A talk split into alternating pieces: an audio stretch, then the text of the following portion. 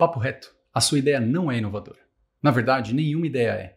E hoje eu queria falar um pouco sobre uma visão mais conceitual da inovação. Depois de um pouco mais de 13 anos trabalhando com design e 7 desses trabalhando com inovação, eu encontrei um formato para definir o conceito de inovação de uma maneira que pode trazer uma luz às abordagens que a gente vê por aí. E a ideia desse papo reto é iniciar uma conversa sobre esse conceito e também sobre algumas comunicações de inovação que às vezes mais atrapalham do que ajudam. O conceito da inovação é muito amplo e são muitas as interpretações, os cursos e livros sobre esse tema. Mas eu vou tentar simplificar ao máximo sem deixar simplista demais. Ah, só lembrando que falar de inovação é falar de futuro, de caos e de incertezas. E por isso que a gente não pode acreditar em promessas ou grandes garantias. Mas mais para frente eu vou trazer isso de volta. Bom, agora indo direto ao assunto, eu gosto de separar a inovação em duas grandes partes. A primeira parte é aquilo que é inovador, ou seja, algo que transforma um sistema ou um contexto. E a segunda parte é o processo da inovação em si. A diferença pode parecer sutil, mas elas são fundamentalmente diferentes. Elas são interdependentes e correm juntas, mas elas não são a mesma coisa. Vamos começar pelo primeiro. Algo inovador é algo que transforma um contexto, um sistema ou um ambiente. E esses, depois de transformados, vão ser diferentes, novos ou inéditos. Ou seja, algo inovador é aquilo que faz com que esse sistema da maneira que existia antes dessa transformação, não exista mais. Esse sistema foi inovado por esse agente. E essa transformação pode ser mínima ou disruptiva, mas sempre vai ser uma transformação.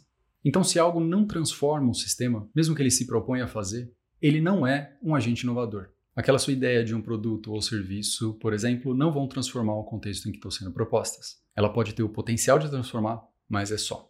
E eu vou trazer aqui dois exemplos para ilustrar esse agente inovador. Pense na sua cozinha. Você consegue imaginar ela sem uma air fryer? Até uns 4 a 6 anos atrás, a sua cozinha provavelmente tinha quatro elementos principais, sendo três deles eletrodomésticos: a pia, o fogão, a geladeira e o forno de microondas. O forno a gás ou mesmo elétrico, apesar de ser popular ainda, ele perdeu bastante espaço para o forno de microondas quando esse chegou e se popularizou no Brasil na década de 90.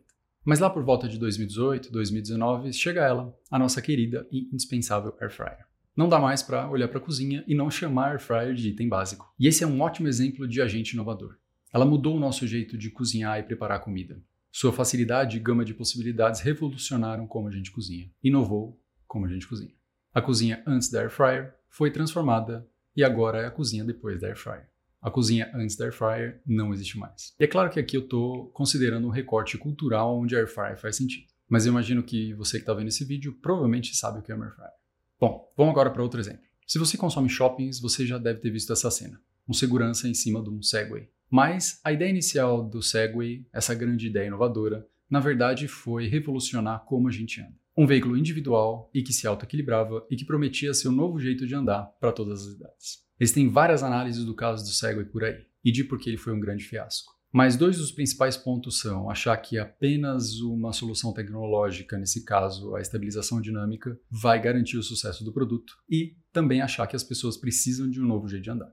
De qualquer forma, eventualmente esse veículo ele foi inserido em um contexto onde ele fazia mais sentido. Talvez se eles tivessem feito testes mais amplos com as pessoas para ver se isso fazia sentido ou não, o direcionamento para esse contexto específico poderia vir antes, sem se gastar milhões em desenvolvimento e campanhas.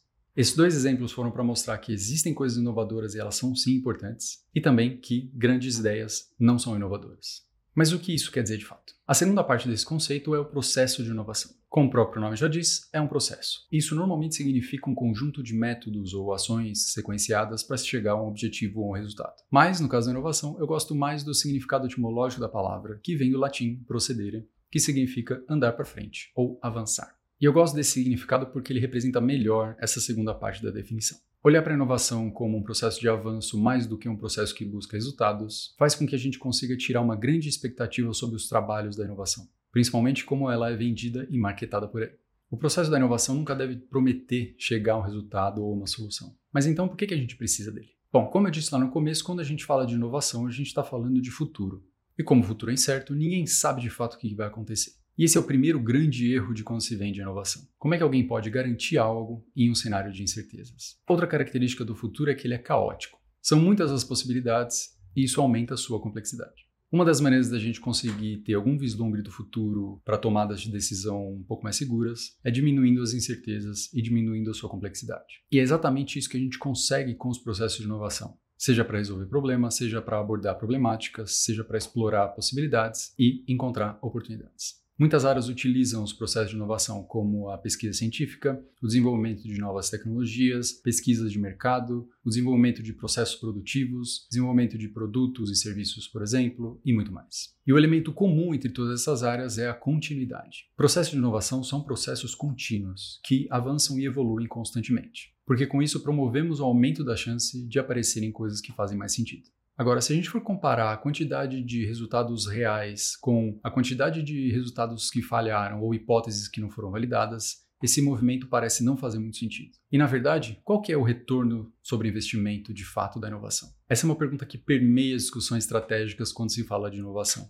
Mas a inovação como processo talvez não possa ser medida pelos resultados. O que grande parte desse processo vai trazer, na verdade, são aprendizados. E, se trabalhado de maneira sistêmica, essa evolução permite a exploração de muitas possibilidades em ambiente seguro e, por consequência, esse aprendizado, principalmente o descarte de possibilidades ruins, vai aumentar e evoluir o que a gente chama de conhecimento base.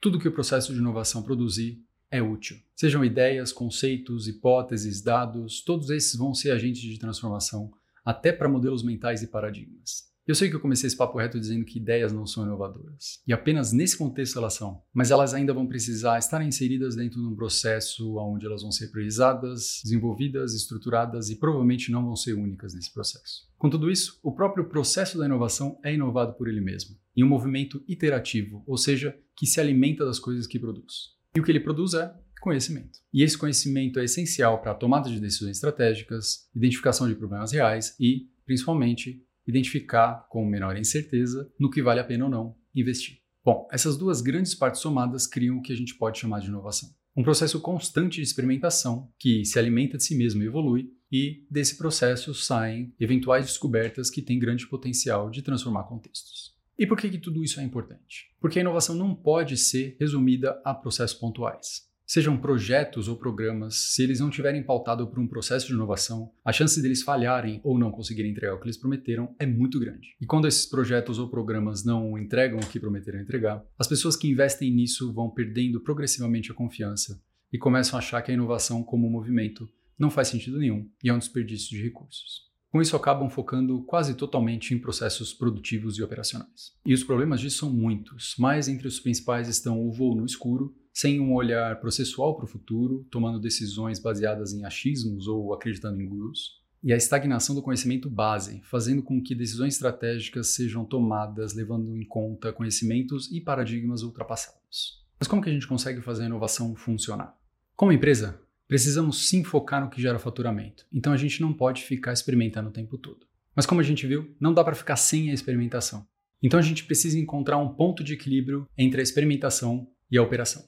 E ao contrário do que se pensa, ou se é vendido por aí, processos de inovação não são exclusivos para grandes corporações e também não precisam ser tão caros. É possível começar a criar uma cultura de experimentação com poucos recursos, sejam eles financeiros, processuais, tempo ou pessoas. E criar uma cultura de experimentação é a base para um processo de inovação sistêmico que, quanto mais evolui, mais tem a chance de fazer emergir e produzir coisas que são de fato inovadoras. A experimentação pode te ajudar muito a criar uma cultura de inovação consistente e constante. E se você não sabe por onde começar, a Primata pode te ajudar. Eu sou o Vitor e esse foi o Papo Reto.